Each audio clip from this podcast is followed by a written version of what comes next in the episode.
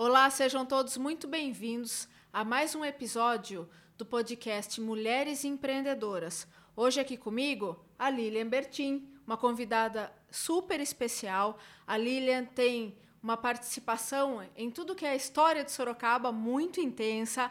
Ela é empresária, mentora e palestrante.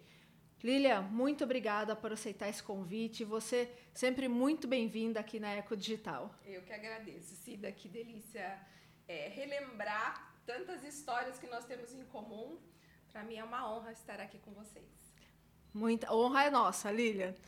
E aí, como é que tá a sua vida? Vamos começar a falar aqui da do Hora Extraordinária, né? Mostrar aqui esse primeiro livro que já está saindo um outro, é isso? Isso aí. Me conta como que é. A Hora Extraordinária fala de realização de sonho. Isso. Pelo que a gente acompanha, você tem realizado sonhos aí nesses últimos anos. Graças a Deus. Muitos, hein? Muitos. E mais importante do que eu mesma realizar é ajudar as pessoas a resgatarem os seus sonhos. E esse livro é bem isso. Ele fala sobre. É, tem uma parte muito forte de empreendedorismo, mas principalmente sobre aqueles sonhos que são esquecidos. E a proposta dele é você começar um primeiro sonho em 30 dias, que é a forma que a gente tem de treinando o nosso cérebro a voltar ao caminho da realização. Então, quando eu estava escrevendo o livro, a gente fez várias pesquisas e a gente percebeu que tem pessoas que sequer se lembram dos seus sonhos. Vão engavetando, vão deixando a rotina tomar conta e achando que já não, não é mais para elas, né? E esse sonho é essa, essa lembrança de que enquanto nós estamos aqui é possível sonhar e principalmente, não basta sonhar, realizar. Que eu sou uma pessoa de ação, eu gosto de, de realizar coisas, eu gosto de fomentar empreendedorismo, então eu sempre trago as pessoas para esse lado da realização. Tá? Lília, você fala da realização dos sonhos. Em um momento como que a gente está vivendo, em uma pandemia do coronavírus, É. como que foi conversar com as pessoas? Como que é conversar com as pessoas, incentivar as pessoas a não se desmotivarem nesse momento? Esse foi um dos meus grandes desafios, porque diante de uma dificuldade, as pessoas têm a falsa impressão de que isso nunca vai passar. E muitas vezes, óbvio, a gente não quer que aconteça dificuldades na vida de ninguém, mas a gente tem que ter uma certa segurança em alguns pontos, só que grande parte do ser humano não tem essa reserva, não tem reserva financeira, não tem reserva emocional, ou seja, acha que vai viver sempre né, em berço esplêndido e não é assim. A pandemia, obviamente, foi algo inimaginável por toda a população do planeta. Mas qual que foi meu grande desafio? Isso vai passar. Eu adoro citar o Antônio Emílio de Moraes. Ele tem uma, um livro da biografia dele e ele dizia assim: quando estava diante de crises, que nós no Brasil já vivemos inúmeras, ele saía comprando máquinas. E aquilo ficou na minha cabeça. E as pessoas falavam que ele era louco. Como assim? Nós estamos numa crise e você está comprando máquinas. Ele dizia assim: a crise vai passar. E quando passar, eu quero estar preparado lá na frente, já em ação. Porque as pessoas ainda estão ali pensando no que vão fazer. Eu já sei exatamente o que eu quero fazer. E isso sempre ficou na minha mente. Olha só, se nós estamos todos diante de uma situação onde não podemos fazer muita coisa, é melhor a gente se preparar para quando a gente puder fazer. E eu vejo as questões, tanto financeiras do planeta, questões políticas, elas são cíclicas. Elas vêm e vão. E, e uma definição que eu adoro também, que eu escutei, se eu não me engano, o Ricardo Amorim falando sobre isso, é que a, a economia é um pêndulo de um relógio. Então tem hora que ela está aqui embaixo, mas quando ela começa a se movimentar e ganhar força, você tem que escolher como empresário ou como ser humano de que lado você quer estar. Se você quer estar lá em cima ou se você quer estar aqui embaixo do pêndulo. E aí que eu fico, sabe, chamando a atenção das pessoas, vamos fazer alguma coisa, aproveite seu tempo útil. Não se deixa bater diante das dificuldades. Mesmo que esteja tudo bem na sua vida, uma hora também passa. É. E muitas vezes a gente se apega a essas situações e acha que isso nunca vai acabar. E a grande sacada da gente crescer, da gente se desenvolver, é aproveitar. Primeiro, Quando você está numa situação boa, usufrua, mas lembre-se que o inverno chega. Quando você está diante de um inverno, aproveite as lições para que você não repita os mesmos erros e lembre-se que o verão vai chegar. E aí vai. E como é que a gente trabalha tudo isso é, dentro da gente, hoje em mercado? Quais são as características que as pessoas mais buscam em termos de um, de um profissional, por exemplo? Você falou da gente aproveitar, de saber compreender o momento e saber olhar para frente. Uhum. Como é que a gente põe tudo isso no dia a dia? Dentro de uma empresa, o que que você aí como palestrante, você como mentora, como é que a gente traz isso para o nosso dia a dia? A mão de obra mudou muito. Até porque a gente percebe que hoje as pessoas, elas buscam muito mais do que a parte financeira, o propósito. Será que eu estou fazendo algo que vale a pena? Será que a minha contribuição está sendo legal? Será que enfim, a parte financeira, óbvio, faz diferença. Mas eu vejo muitas vezes jovens que eles saem de empresas assim e vão de um lugar para o outro por quase nada. Mas, ah, mas aquilo é muito mais legal, aquilo tem mais a ver comigo. E antes a gente vivia padrões de pessoas que viviam 15, 20, 25 anos, chegavam a se aposentar numa empresa. Em um único lugar, né? Não saía nunca. Isso mudou. Então, às vezes eu, eu percebo alguns colegas empresários reclamando disso. Nossa, as pessoas não têm mais comprometimento. Eu não vejo desse lado, mas eu vejo que, obviamente, sempre existiu e sempre existirão pessoas que não têm comprometimento algum, mas que nós, como líderes, temos o dever de sermos atrativos, de termos empresas atrativas, de, de nos conectarmos com essa, com essa nova forma de fazer negócios, né? aquele ranço antigo do empresário, ditador, isso desapareceu. A gente está vivendo um mundo globalizado. Agora, inevitavelmente existe um choque de culturas.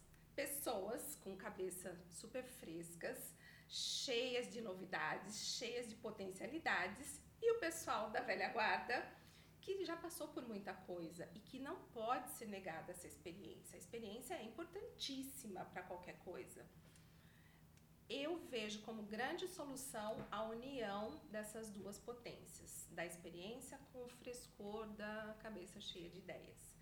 E até no meu livro eu cito uma passagem é, que eu estive na Universidade de San Diego, na Califórnia, numa apresentação de um curso de MBA de empreendedorismo a coordenadora do curso, que lá, eu, que eu acho também bem interessante, para participar de um MBA e tal, você tem que ser empresário, para você sentir as dores tal de, de, de uma empresa, de uma folha de pagamento. E ela dizia que o grande desafio deles era juntar essas duas pontes. Pessoas que vinham da universidade, recém-formadas, com ideias disruptivas, com os CEOs que vinham fazer o MBA e que muitas vezes eles sofriam de uma síndrome que uh, eu coloco no meu livro como a síndrome do IEJS. Ah, isso eu já sabia, isso não vai dar certo, isso eu já fiz. E na verdade, coisas que a gente já sabia e que talvez não tenham dado certo, nós não tínhamos as ferramentas necessárias para dar certo. E hoje, se a gente juntar o mundo físico com o mundo digital, com as inúmeras possibilidades que nós temos, a gente quebra as barreiras das paredes. E aí as coisas podem deslanchar de uma forma inimaginável. Só que, por exemplo, agora na pandemia, eu, eu estava num grupo de, de empresários por necessidade e todo mundo reclamando, enfim, e falando e com razão, né? Todo mundo passando por esse drama e eu fiz uma proposta. Falei, que tal em vez da gente reclamar que não tem para quem a gente reclamar? Não tinha para que a gente. A gente podia reclamar entre nós, mas não ia resolver nada. Vamos fazer algo diferente. Vamos nos unir, vamos fazer uma live coletiva. Quando eu falei live coletiva, começou, ah, isso não dá nada. Não. Ah, não tenho tempo. Nem sei como faz isso. Ok. As empresas que toparam fazer essa live coletiva por incrível que pareça, eram empresas que não estavam precisando tanto assim, mas toparam. E o que, que a gente fez nessa live coletiva? Como um celular, na época, só dava para duas pessoas, aparecerem duas pessoas, a gente fez 10 celulares. Aparecendo uma pessoa para os 10 celulares. E daí alguém falou: da onde você tirou essa ideia? Eu falei: ah, não sei, mas eu fiquei imaginando. Se eu posso aparecer para os meus 10 mil seguidores, 20 mil seguidores, você imagina se eu puder aparecer para 100 mil seguidores em 10 celulares ao mesmo tempo. E a gente brincou, nós fizemos uma mesa, assim, uma mesa, e a gente fazia o corredor da apresentação. Então, cada um de nós chegava e se apresentava para todos. Gente, não, não houveram vendas expressivas, mas no mínimo, naquele minuto que a gente estava ali se dedicando, quase 100 mil pessoas conheceram a nossa empresa. Viram isso não vocês. dá para medir. É. Isso não dá para medir. E a gente fez isso uma porção de vezes com empresas diferentes e a gente se divertia, obviamente, todo mundo de máscara. A hora que você entrava naquela passarela, você entrava sozinha, tirava a máscara. E foi uma decisão inédita e foi muito interessante, foi uma experiência interessante. Olha, eu falo que um é melhor que zero. Né? Você agir é melhor do que você ficar reclamando, imaginando que alguém tem que fazer alguma coisa por você. Ninguém vai fazer nada por você, a não ser você mesmo. Né?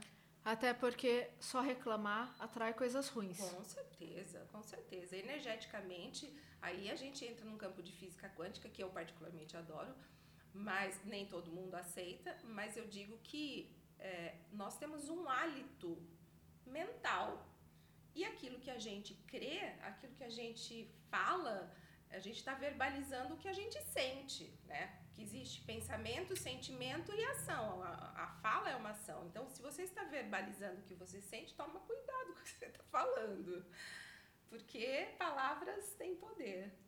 E como é que foi para você? Você citou esse mundo digital.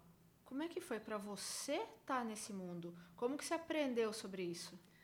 Maravilhoso é, aprendizado. 2016 eu entrei nesse mundo eu estava fazendo um curso com uma americana no Rio de Janeiro. Ela chama Margin, é, ela era atriz e veio dar um curso no Brasil e eu muito fuçadora, porque eu sou fuçadora, fui fazer esse curso sobre propósito, né? O, o, o slogan do curso era Mission to Millions, ou seja, missão para o milhão. Você fazer o que você gosta e ganhar dinheiro fazendo isso. Fui lá fazer o curso. E uma das tarefas do curso, que inclusive eu faço, falo no meu livro, né, que é, eu me inspirei neles, eles chamam de Vision Board. E eu chamo de mapa dos sonhos. E você tinha que desenhar lá o seu Vision Board. Obviamente, eu aprimorei com várias técnicas uh, paralelas. E a hora que eu desenhei o meu Vision Board, você tinha que apresentar esse Vision Board para alguém que você não conhece. E eu apresentei. Quando eu apresentei, eu lembro que o menino olhou para mim e falou: tudo a ver com você o que você está falando. Meu vision board estava. Eu quero transformar a vida das pessoas por meio das minhas palestras, por meio dos meus, das minhas mentorias. Eu quero transformar as minhas empresas num local agradável para se trabalhar. E assim eu fui desenhando tudo e você tinha que verbalizar. Olha a importância do que você verbaliza. E ele diz assim: Nossa, tudo a ver o que você está falando, eu estou enxergando você. Só que se você conhecesse um pouco sobre marketing digital, isso ia te ajudar a chegar mais rápido. Eu falei, mas eu tenho e-commerce, eu tenho Instagram, eu tenho Facebook. Acho que Instagram eu nem tinha na época. Ele falou, não, marketing digital não tem nada a ver com isso. É muito além disso. Vai ter um curso em Belo Horizonte Pena que é quinta-feira. Ele falou, pena que é quinta-feira. E eu pensei, hoje é domingo, até quinta-feira. Ah, muita coisa muita pode coisa. acontecer. Quando eu falei com meu marido, meu marido estava fazendo curso comigo, ele falou, Lilian, você está de brincadeira que você vai para esse curso? Eu falei, eu vou, eu tenho que descobrir o que, que, o que, que é isso. Quinta-feira eu estava lá no Ouro Minas, em Belo Horizonte, fiz lá a passagem, comprei, acho que o ingresso, acho que eu fui a última pessoa a comprar ingresso desse curso. Chego lá, e eu vi aquelas pessoas e eu não entendia nada do que eles falavam. Eles falavam sobre funil. Funil para mim era o que tinha na casa da minha avó. Falavam sobre leads, falavam sobre CPL. C... Olha, umas palavras que eu falava, gente, o que, que eles estão dizendo? Enfim, todo mundo aplaudindo aquelas pessoas que eu nunca tinha visto na vida. E a média de idade das pessoas que estavam sendo aplaudidas eram 25 no máximo, 30 anos já era velho. E eu falei, nossa, que mundo é esse que eu vim parar, né? Acho que realmente existe um mundo paralelo. Agora o, Mark está dizendo sobre o metaverso, acho que esse, esse mundo já existia algum tempo atrás. E eu comecei a me encantar com isso, porque eu, eu via que aquela moçada sabia o que estava dizendo. E eu falei, eu já sei o que eu vou fazer. Eu não sei nada dessas CPLs, mas eu vou criar um curso de vinhos, porque meu filho fala muito bem sobre vinhos, ele fala de uma maneira didática diferente de todos que falam sobre vinho. Eu vou criar um curso de vinhos pela internet, meu filho vai ser especialista e ali nasceu o Vinho Mais, que chegou a ter 4 mil alunos fora do Brasil, todos os lugares do Brasil. Foi, foi muito legal. Uma curva de aprendizado muito grande, porque nem tudo são flores. Não sobrou nada na mão deles, nada. Tudo eles tinham que pagar metade para um, tráfego para outro. Ou seja, não é uma coisa simples, não é uma coisa para amadores, mas é uma coisa possível. Hoje está muito mais fácil. E daí, por meio disso, Rodrigo atraiu a atenção de muitas empresas que vendem vinhos para nós. E isso gerou negócios. Que não dá nem para medir, mas gerou muitos bons negócios. Então, aí ficou muito claro para mim a importância de você ter algo físico aliado ao digital. Existem pessoas hoje, depois da pandemia, o, o digital cresceu vertiginosamente. Só que o que está acontecendo? Efeito manada.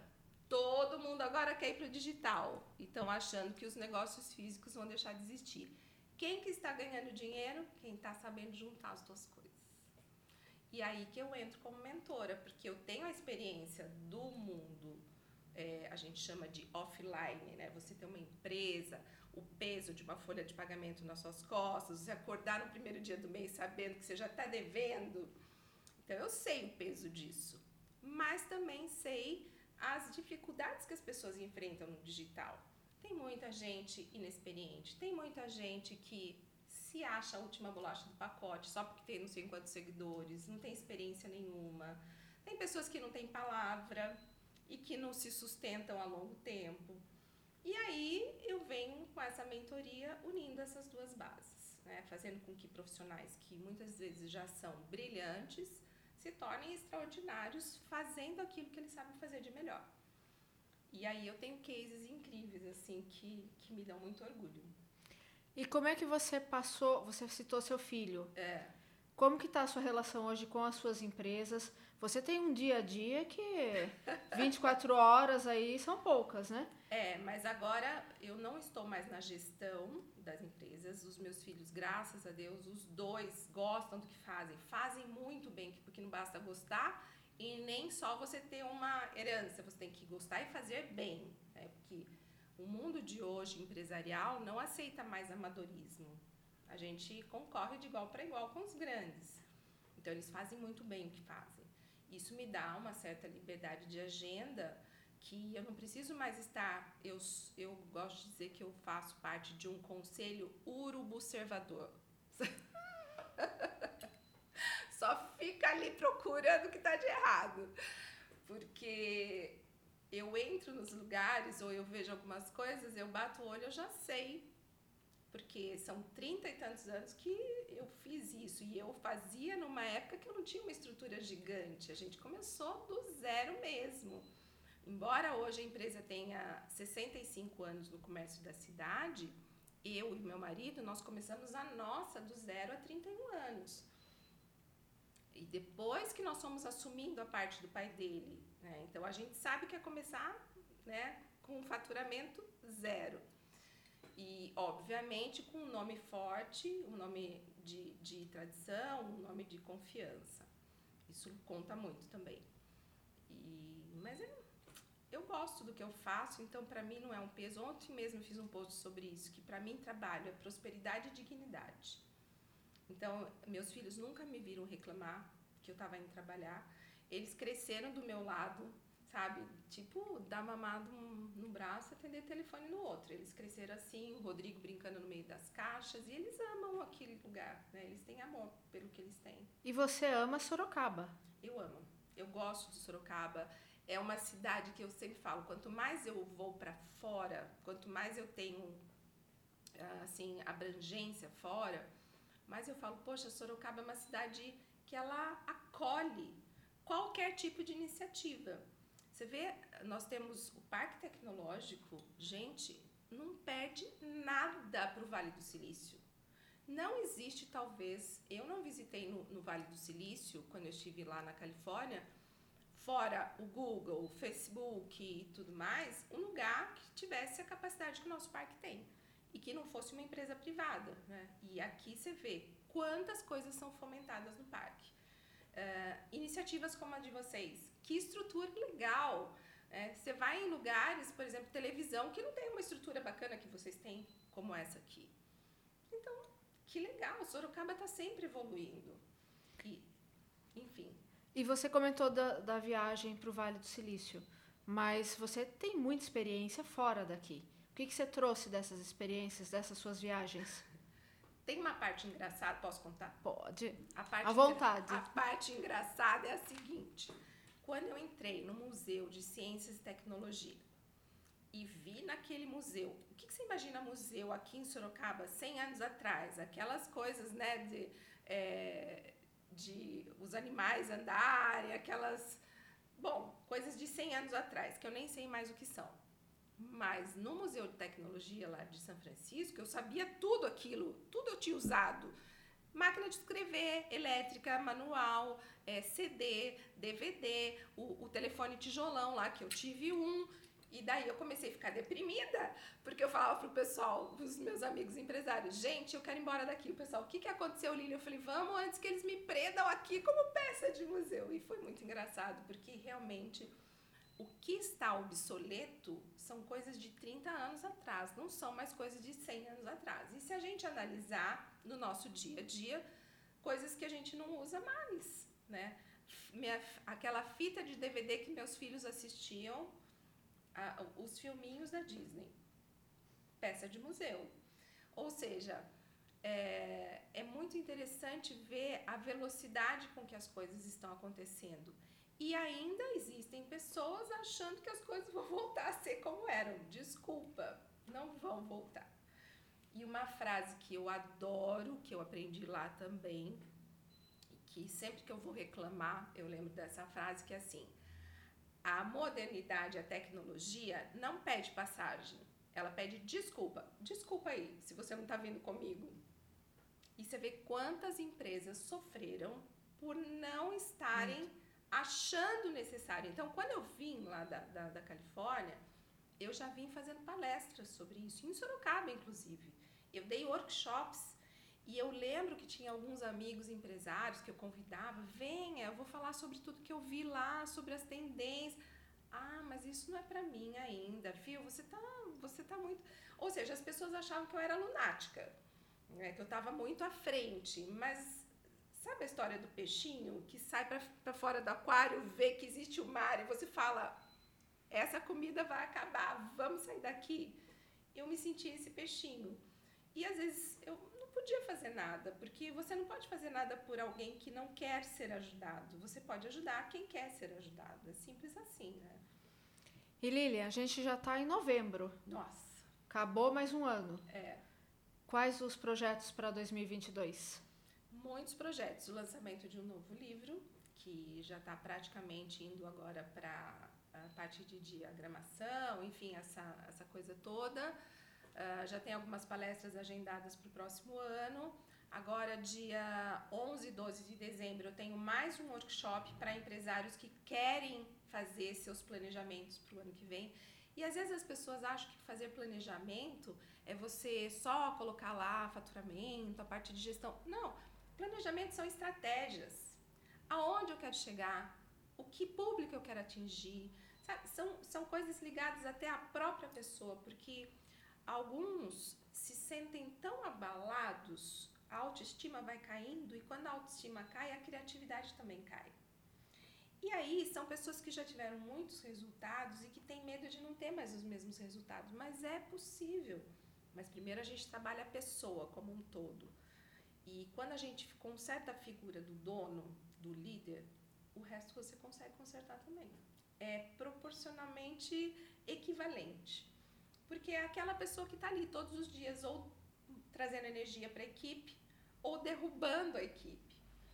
E então é essa chacoalhada e essa é a época mais propícia para fazer isso, porque é quando você já começa 2022 com novas perspectivas, mais fortalecido, acreditando aonde você pode chegar.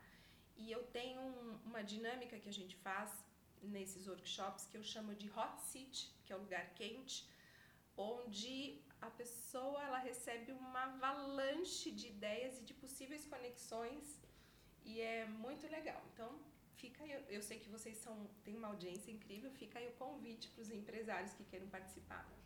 E a mensagem é não deixe de sonhar e realizar. Realizar. Porque sonhos, uh, tem pessoas que sonham, mas entre você ter também sonhos e você colocar na prática, existe um abismo. Porque é, já encontrei pessoas que têm sonhos, por exemplo, de viajar e nunca foram nem numa agência de viagens perguntar quanto custa.